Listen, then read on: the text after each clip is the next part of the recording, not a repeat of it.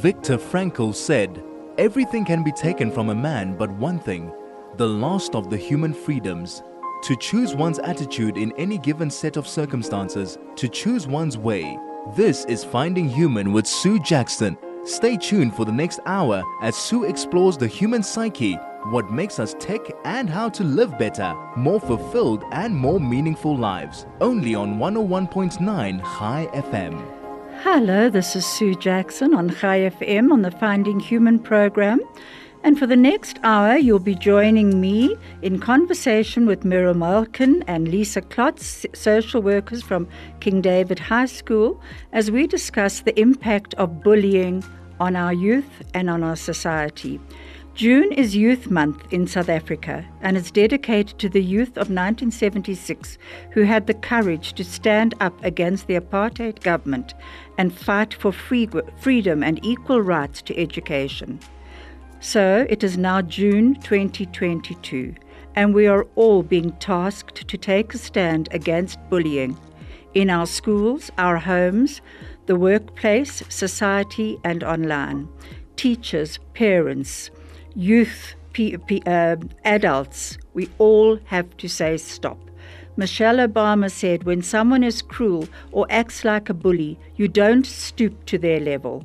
No, our motto is when they go low, we go high. Let me just go on by saying that we are constantly being faced with choices. And we, we have the, this comes with a huge responsibility, and our choices are important and have consequences. However, an awareness that we have the freedom of choice is a first step towards growth. So we often have to ask ourselves who am I? What do I stand for? And look at the bigger picture. Can you hear me now? I mean, I can see these two beautiful faces looking at me. Okay. Meryl Malkin and Lisa Klotz are senior social workers at King David High School, Linksfield, and they are adolescent counselors. We're definitely having a, a big problem here with. This is Finding Human with Sue Jackson, only on 101.9 High FM. Hello, this is Sue Jackson, and hopefully I'm back with Meryl Malkin and Lisa Klotz. Can you hear me now? Can you? We can. Thank you. Sorry at, about that. at last. Sorry about that. But we are together. And um, I, I started by actually saying that it is Youth Month, uh, June 2022, and that we are all being tasked to take a stand against bullying, just as in 1976 they stood up against the apartheid government and, and fought for freedom and equal rights in, to education. So let me start again by introducing Meryl Malkin and Lisa Klotz. They are senior social workers at King David High School, Linksfield, and adolescent counselors, and they are very proactive in tackling bullying in the school. Welcome, both of you. All right, Meryl, won't you just. Right. Uh, okay, I can hear you. Will you please explain to us what is bullying? Because it comes in so many forms. Tell me a bit about what bullying is. Okay, I'm going to ask Lisa to answer that one. Okay. Yes. Okay. Lisa, Lisa Hello, Klotz. Hi and welcome. I'm sorry, we're obviously having a, a problem with this um, everywhere, so it's not just you or us. Lisa? Okay, we are sorry about that though. So we've got a lovely definition of bullying, which does include the fact that there is a power balance that happens in a bullying situation. The first scenario is that when someone says or does something unintentionally hurtful and they do it once, that is what is called rude. When someone says or does something intentionally hurtful and they do it once, that does something intentionally hurtful and they keep doing it, even when you tell them to stop or show them that you're upset. That is bullying. Okay. So we talk about the power imbalance and the fact that it's a repetitive, intentional behavior. Okay. And the reason that- that we think that that's important is that, yeah, I think what's important about that is that people need to know that not every encounter where there is meanness or hurtfulness is it bullying? And I think that's confusing for some people. And I think it's confusing for parents when their kids come home and explain a situation that they've had at school specifically. So, would you say that the parents' expectation of the school ab- about bullying is, is rather high? I mean, do they, if, if the children come home and report, uh, you know, say someone was mean to them, how do you handle that if the parents come to you and say, my child has been Yeah. bullied? Okay, so I, yeah, I think with parents, what's very hard, and I think that um, the expectations of situations are pretty difficult. But I think that what what is important to note is that we understand how hard it is for parents. We do know that uh, when you, you have a child who's very upset and they come home to you and they explain that they've been hurt, that you want to take that pain away. That of course we know that. The second thing that we need parents to understand is that we're not working in opposition to parents. We want to work in partnership. However, as much as a school says that they have zero tolerance to bullying, and we do, we try our best in every situation that comes to us to deal with it. It is a very complex situation. And parents' expectations are that they phone us with a, a- an issue, our child's being bullied, or a child comes to us with a situation where they feel like they're bullied. And we know that we have to take this seriously. It's not that we don't. But it is so much more complex that a child comes and says, I'm being bullied. We take that as the gospel, and then we, we take the other child and just punish them or do something that um, the, uh, the parent who's reported it wants us to do. It doesn't work like that. We have to investigate what's happened, and that takes time. It's not it's not as simple as saying my child is telling the truth, they're being bullied, and therefore you should just do something about it. And the, and the truth of the matter is, the kids are very skilled. I mean, I think Clinton, you've spoken to Clinton. In you know, we've we've spoken to Clinton and to Brian a lot about it, and to many other people. Children who are doing the bullying, they're not. They, they know that they they they are being watched, or people will will look at them askance if they're doing this bullying behavior. So they're not stupid enough. That's the the word Clinton used to do it in a way that adults are going to pick it up. And it's going to be They obvious. do it when they. Yes, right. So um, parents will often say to us things like, the teacher must have seen it, the teacher knows. You just have to ask the teacher. When we ask the teacher, they don't know. That is the truth. They might pick up a bit of attention, but they don't know where it's coming from. We're going to get back to that shortly. This is Finding Human with Sue Jackson, only on 101.9 High FM. Hello, this is Sue Jackson on the Finding Human program, and we're trying to uh, connect again with Meryl Malkin and Lisa Klotz, senior social workers at King David High School, Linksfield. Our topic is on bullying and on taking a stand and letting your voice be heard. Hello, Lisa and Meryl. Can you hear me now? We can. Can can you hear us? Yes, I can. We definitely have a, a bad line. It was working earlier, so uh, well, I'm I'm hoping it's your side. Okay, so we have discussed what bullying is.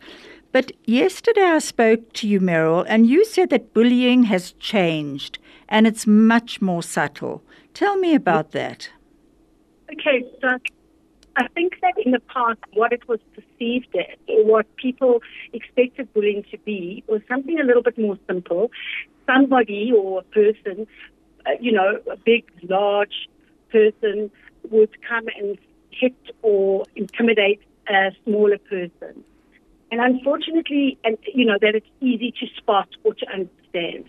But I think that, that it, it doesn't work like that anymore. I think the way bullying works is in a very subtle, underhanded way, because I think kids have understood that it, it's so unpolitically correct to bully. So they've found different methodologies. There's always had been bullying, there always will be bullying. We have all been bullied, we have all been bullied, and we have all been bystanders. So I think that it, it, it's it's something that's very much part of communities all over the world. We're not the only community, we're not the only school, it's everywhere. And I think that what happens is that it does shift and change to meet the needs of a particular community because it is seen as not acceptable. So how the kids do it is they call it, the words they use is they chirp me, or they scare me, or they say ugly things to me. And a lot of it that happens here is ex- exclusion. Now, what happens in with boys is it used to be this much more physical stuff, the type that Clinton and Brown spoke about and, and show in their presentation. We, we don't find that a lot today, even with our boys. It's still more this um, exclusion, chirping, making mean comments. Okay. So, in other words, it's actually far more confusing then if the boys are actually beginning to uh, bully like girls. Yeah, or let's say that people are bullying like each other. Okay. You know, they're just doing it, it, it, it. It's not as simple as it, as you know what we thought it used to be. It just isn't like that anymore. Not that that doesn't happen; it still does happen, but it's not always like that. Because I was, I was I was looking at a, um, a, a stopbullying.gov which said that when bystanders intervene, bullying stops within 60 seconds, 57% of the time. And yeah. yet you're saying that it's so subtle now that often the bystanders don't know what's going on. I wouldn't say that bystanders wouldn't know. We're talking about, if we're talking about kids in groups, there's a possibility that the people standing around or the kids that are in the group do know about it. It's the, the adults around or the teachers or the people who would be likely to stand up. It's very, very difficult for kids in the same grade and age grouping to stand up. We know this. Mm-hmm. Um, and I think that's also one of the difficult things. People's expectations of kids to stand up, saying it doesn't happen. Generally, the bystanders who can be more helpful are kids who are a little older, um, or certainly older matrics who see it or understand that it's happening or are told that it's happening. Because, and, and not by intervening in the most obvious way. Again, it's then the parents of the kid who is doing the bullying might perceive it as their child being intimidated. Mm-hmm. It's by giving support to the person who's being bullied. Mm-hmm. But uh, I just wanted to come back to one of the points that you were making about the parents in the beginning, because I think we didn't cover that enough. And I, I think that because you can see how complex this is, I think that parents expect it to be so immediate. And I think that Lisa was going to just talk to, to that about when parents come into, you know, report it, what, how difficult it is. Okay, so Lisa, do you so want to pick up on that again? Definitely. So I think that if there's anything that we learned from Clinton and Brown's story is that everyone has a story, both those that are being bullied and those that are exhibiting bullying behavior. They are both coming from a perspective of maybe pain or anxiety or in a post-lockdown world, the trauma that they've experienced and trying to to survive. And I think that that's what's important. Parents feel that when a complaint is laid about bullying, that it would be an immediate resolution, that the school would act on it, punish the perpetrator, and it would end. We know that that's not what happens. We know that it needs to be investigated from both sides mm. to understand what is happening, and then to follow the process either from a disciplinary point of view or from a therapeutic point of view, where they would have the opportunity to talk to each other with mm. the counsellors present. We call it a mediation, where they get to really say what has been happening for them with the intention of either resolving the conflict or going their separate ways. So I just need to mention that Clinton and Brown, that Meryl and uh, Lisa are speaking about every now and again, were on my program a few weeks ago, and the one was a bully and the other one was a bullied, and they showed how the the different roles actually often uh, intercepted with one another and what was happening with the bully and what was happening with the bullied. So what Lisa is saying is a very important fact because I think so often parents go in and expect you to do something immediately to stop the bullying, uh, not realizing that you know, you actually have to really look into whether it is bullying and what's happening with the bully, the so called bully. Is that so, Lisa? Correct. correct. Mm-hmm. And I think again, it's not as Clinton and Brian made clear in their presentation, it's not that we're looking to excuse the bully or say the bully doesn't have a part in this or doesn't have to take responsibility for their behavior. What we are saying is the person who is doing the bullying behavior has a story to, there's a reason to it. And that often it comes through a, a secret because they're holding a very, very um, scary secret for themselves or because they're particularly anxious about something, and the person that they're bullying is triggering it in them for some reason. That, that person becomes the target to them because it represents their fear or whatever that is. And again, we have to stay clear. It's not, it's not excusing it. However, if we can say, if not from us, not from Lisa or myself or any counselor, when as an adult we say they're bullying you because you're actually scaring them. You you actually hold power. They don't believe it. Mm. But because Clinton, who himself was the bully, could stand up and say, I did it because I held a secret that was very hard for me. Um, he, his secret was that he liked boys. Um, and Brian represented that for him, his fear of becoming like Brian. And so he, he, he had to pretend that he was very, very macho. And in order to do that, he beat up, uh, Clinton beat up Brian. So when you do that and you can see that they don't have a vulnerability, it can make it easier for the person who is being victimized to understand and to, to take away the bully's power. Mm. Again, I'm saying it was a very strong proviso. We are not excusing the bully's behavior. We are saying both parties need help. And Luke Lamprecht, very interestingly, um, who we deal with a lot in other cases of bullying, often says kids under 16 are children. They are both victims. We have to look at both sides of the story. Mm. And so um, we need to be very aware that it doesn't just happen in a vacuum. We can't just say, this is the, the bully, we're going to punish him. And um, again, we're going to target him in the same way other people might, and then cause the bullying to carry on. We right. have to do it very sensitively. And you know, it reminds me of something that Rumi said. Uh, uh, no, actually, it was Socrates who said, Be kind, for everyone you meet is fighting a hard battle. Exactly. Mm. And even more so, as Lisa alluded to, with lockdown, you know, we know that every person is fighting a huge battle. Mm. And, and, and again, to come back to the parents, when we do deal with bullying, and again, I'm not, uh, Lisa and I don't, we're not blaming parents, we know how hard it is.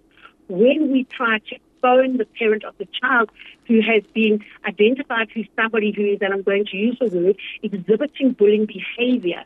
We don't want to just label this person as a bully forever because nobody is a bully forever. And bullies bully in pockets, like we do everything in pockets. We don't do any one behavior all the time. Mm-hmm. But what happens is that the minute we call a parent and say, listen, your child has been identified as somebody who is bullying or is doing that bullying behavior to somebody else, again, because of this political correctness and it's my child is not a bully. You are, you are, you are labeling my child. They're going to have a black mark against their name forever. Mm-hmm. In the same way, as the parent is saying, my child is being bullied and they're going to be damaged forever. They're the victim you know, you're making them a victim. Nothing is forever. If we can identify that this is behavior, that if we can stop and change and help both parties to look at and overcome, we then are winning. And the bully is not going to be a bully forever. If we can understand what's making them anxious enough, fearful, scared, hurt enough to be bullying somebody else. Mm-hmm. We can then get to the bottom of it and, and, and really help that person not be a bully forever. Meryl, just tell me a, a, bit about the types of, uh, of, of groups, the formation of groups at school, and how these impact on different behavior. Okay, so that's a very uh, good one and an interesting one. And we often use this to explain to the children how come they get excluded from groups. And exclusion is one of the Just wait one moment. Sorry, you can't see me, so I can't sort of hold up my hand. We'll be back okay. with that in a moment. This is Finding Human with Sue Jackson. Only on 101.9 High FM. Hello, this is Sue Jackson on the Finding Human program, and I'm back with Meryl Malkin and Lisa Klotz. And uh, we are discussing the different various types of bullying and also the groups that are, are often formed at school. Just tell me, and uh, uh Meryl was about to start talking about exclusion. Tell me a bit about that, Meryl. Okay, so Lisa will explain how, what happens and why it becomes such a problem, and then I'll explain how these groups form. Okay, Lisa. Thanks, Sue. So I think what happens, particularly at high school, um, is that the friendship groups that were maybe maintained throughout nursery school or primary school, where the moms are friendly and the children um, have connections because they do extramurals together and they're in a class together. That starts to change as they mature and they might start to make different connections with people who they seem to have more in common with, that they connect with on a different level. And then those initial groups sometimes start to fall apart and um, children start to feel that they're excluded when there are Saturday night arrangements or the WhatsApp groups that happen. And the bullying starts to look more like that, where there are where there's exclusion as opposed to a very outward display of aggression. Right. Right. What happens is that we'll get calls, but either the children themselves will come to us very, very sad, it's very, very hurt, um, or the parents will phone us. And basically, they what what they're hoping for is to get back into the group. But just to explain, um, and I, uh, this is something I learned from Leonard Carr, so I'd just like to acknowledge him here. Um, something that's been very helpful, explaining to um, the girls, and it happens with the boys, why that starts to happen. There are, t- there are many, many, many types of personalities that help us develop, and we are people that have personality traits and then interests. And we have two kinds of groups that form. One is called the social group, and one is called the self-preserving. Mm-hmm. Okay, neither is a better type of personality trait. We we and we all have a bit of both, but we have one that is more that we are more of in the nth degree. Like if I had to push you to something, you would choose which one you would. But for example, in a social group, the group is everything. I have to dress like the group, decide to be everything that the group does. We do as a group, and it's the group over everything. That is the main focus of our life, and we will we will do everything that the group desires. So that's the social, the social sorry, group. The social group. Mm-hmm. It's a self-preserving group, and a group where the young people are what they what how they form is that I need to do things that best work for me as a person. So, for example, if we were going out on a Saturday night and the, the curfew to get home is 11 o'clock, my parents wouldn't even have to tell me that I had to get home at 11 o'clock because I know that tomorrow I've got a dancing exam, I've got to study. Um, I'm going to choose to go home at 11 o'clock because it suits me. I'm going to wear the clothes that suit me because I'm never going to wear clothes that you know, maybe are skin tight if I'm a little bit overweight. Whereas in the social group, I'm going to wear exactly the clothes that everybody else does in the group. So they're very different groups then.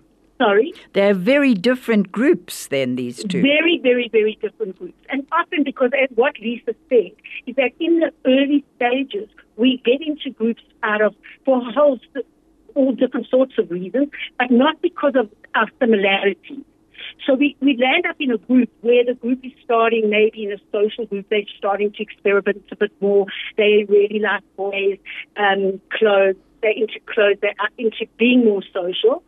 But in that group, it, you are the person who's a bit more self-preserving. So you don't want to do the same things as those kids are doing, and you make them feel just by your very presence guilty about doing it. Mm. So they start to exclude you. And it's a very subconscious uh, process. They're not doing it on purpose. They just know that you make me feel uncomfortable. So you get shunted to the side. Mm. And uh, or otherwise, I should imagine there's peer pressure to actually behave like the others are behaving. Exactly, exactly. And you can get back into that group if you really want to. And it's so funny when I speak to a lot of um, people, I'll say, I can tell you exactly how to get back into that group. Exactly. You need to do this. You need to kowtow to the queen bee. You need to wear these clothes. You need to stay out all hours with them. You need to do exactly what the group is doing. And they say, I can never do that. So I say, but you want to stay in that group? Yes. Well, how's that going to work? And we've got a saying that again doesn't come from us. We can tell we're very eclectic. We, we work from all different sources. And it comes from, well, Tracy Farber taught it to us. And she says, go where the love is. Go where the love love is. I love Go that. Mm. where the love is. Because here you're spending so much effort trying to get back into a group that you don't fit in, right? Right. Now, it's a very difficult one because it is, it is essentially a bullying scenario. These girls are not accepting that person back into the group. And this child keeps saying to the parents, that's the group I want to be with. Hmm. But they don't essentially really, they don't even really like the kid. You'll go, well, do you like that person? Well, not really, but I, I want to be in that group. Hmm. And it's exactly the same with the self-preserving group. You'll get a very social person in the group, but they've been with them since they were very small, so they feel like that's where they belong. But, and again, I say, well, I can tell you exactly how to stay in the group. You need to leave at 11 o'clock. You need to work hard. You need to do the things that are going to suit the group. No, but I can't do that. Can you see how difficult it is? Um, and again, it comes down to that discussion. Do young people have the right to choose who are their friends? Adults, Absolutely. as adults, we, we don't get this right. We still have these difficulties. And, Definitely. And that's a whole different situation. So you can see how complex it is. Absolutely. We're going to have to move on because of time running out. But Lisa, Sure. tell me a bit about social media bullying. So I think that what makes it difficult on social media is that there's two ways of looking at it. The first is the the outward kind of putting a group arrangement on Instagram or Snapchat where you see an arrangement happening, it's your group of friends, you would imagine that you would be part of it and you are excluded and you see this happening in real time in front of your eyes while you're sitting at home thinking that your friends are also at home which is absolutely heartbreaking. I think in the mm. past, what was a bit easier in terms of exclusion was we didn't know about it. Maybe we only knew about it on the Monday morning when they were talking about a Saturday night arrangement at school. Um, the following week, that's when we would hear about it. Now they're hearing about it, seeing it in front of their eyes in real time and creating enormous anxiety. And very hurtful. Very hurtful. It's heartbreaking. That is the one side of it. Mm. The other side is um, one where they would enter into um, a chat room or an app, which is an anonymous platform which encourages you to write feedback about the person. To me or honesty box, one of those, where they're inviting the feedback. Mm. And the problem is that it's anonymous, but they do get this very negative feedback about themselves, about who they are, what they wear, what they're good at, what they're not good at, with very damaging consequences. So that are that that more of the first kind. so that anonymous um, platform, you can't really follow a trail to go back to where it started. No.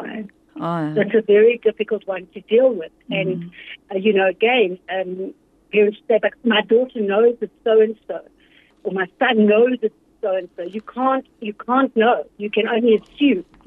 Um, it can be anybody. It can be people that aren't, you know, um, come from a different, you know, somebody we don't even know. Absolutely. So it's very, very difficult. Um, even if they create platforms where there are only a few people that can come into them, you still don't know who it is. And that's why those platforms are called anonymous platforms. So it's very difficult to deal with that kind of bullying. All right, we're going to Um, have to get back to that shortly. This is Finding Human with Sue Jackson, only on 101.9 High FM. Hello, this is Sue Jackson on the Finding Human program, and I'm back with Meryl Malkin and Lisa Klotz, social workers from King David High School in Linksfield, and we're talking about bullying. And Lisa was talking about um, social media bullying and how difficult it is to actually pinpoint where it's coming from, how incredibly hurtful it is to the person being bullied on it. You know what I have noticed, and this I, I, direct to both of you, that just going through thinking about my own children, my grandchildren, that it seems to be depending on the year, what type of children are in that year. Do you find that? It's such an interesting question, and it's actually very anecdotal, so it's very hard, and I'm not sure if there's any research being done on it. But we do find that there are years that are more easygoing, that they're more accepting of each other, and that there seems to be years where uh, these difficulties arise more frequently. And we're not sure what that's about. Um, perhaps if you believe in astronomy or astrology or whatever, um, you believe in how the you know the stars align when the children are born. But I'm not 100% sure on that, and I think it's very difficult to comment on it. But we do anecdotally find that we'll have a more particularly difficult year. Mm-hmm. Yeah, I also think that that's important in terms of going where the love is, because in a year we do find that there is enough variety for you to be able to find your tribe and find the people that are going to love you and accept you for who you are. Mm. Um, you know, we feel very strongly about going where the love is and being able to, to identify that. Especially yeah. in a bigger school where there is yes. more, you know, more choice. Yes. And I think that comes to the school because there's often a lot of question as to what do the school do? I mean, we often see on social media, um, you know, there's often queries that as to the school does nothing and we don't, you know, we don't often, you know, give kids the skills to do the stuff and we don't take it. As you can see, it is very complex, mm-hmm. um, and we spend a, a lot of time doing this. But we do many, many things. One of them being that we, we help to to get something like Brian and Clinton's presentation off the ground. We bring in every year um, Sven who is an actor who was in Spike, who comes to speak to the kids. We we run programs. The life orientation programs are you know, oriented to deal with some of this stuff. We we we constantly putting our minds to it. Um, after watching Brian and Clinton's presentation, some of the teachers actually came up with some really good ideas, and some of the kids on um, how can we take this forward? Mm-hmm. And one of the very good things that they came up with is that in, in the presentation that Brian and Clinton did, Brian happened to find uh, the trick boy. He was in grade nine, and he found a matric student leader who he reached out to in an anonymous way, and the person responded to him. And that person didn't go and then intimidate the grade nines that were being mean to him, and especially Clinton. But what he did do is that he would hang out a bit with Brian. He would go and check in on Brian. And Clinton says just knowing that Brian had this person, this, this older, strong, very popular person who cared for him, who was, who was around him, he wasn't alone, gave just gave this very strong message, I better back off. Mm-hmm. And so we want to start you know, um, the person's name was Gary, and they want to start a, a, a campaign, Find Your Gary. Wonderful. Uh, in the school if you're being bullied. So I think we are trying. We do we do do things. We do take it very seriously. It just doesn't always work out the way the parents wanted it to, and also we can't give feedback to the parents, the victim parent. Mm. I don't like the word victim. Maybe we can call it the person, the per, you know, the person who the crime has been perpetrated against, because we we live in a time we've got something called the POPI Act.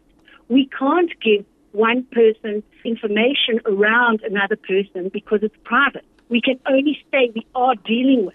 Mm, mm. Um, and we want to deal with it in a way that it doesn't cause more damage to the person who is being bullied or the alleged bullying is taking place on. We're going to have to end now, unfortunately. Yes. But um, we I did have a few YouTubes to play, but because of our technical problems, we didn't get to hear those. We we will definitely redo this program because there's so much to discuss. But I would like to just thank you both so much for being on air and and sticking on around while we all tried to work it out. Uh, Rumi also said, before you speak, let your words pass through three gates. Is it true? Is it necessary? And is it kind? And I think that is something that we can all learn from. Is it kind? Is it true? Is it necessary? Before we put anything on social media or anything that we speak about. Thank you both so much, and I will be in touch.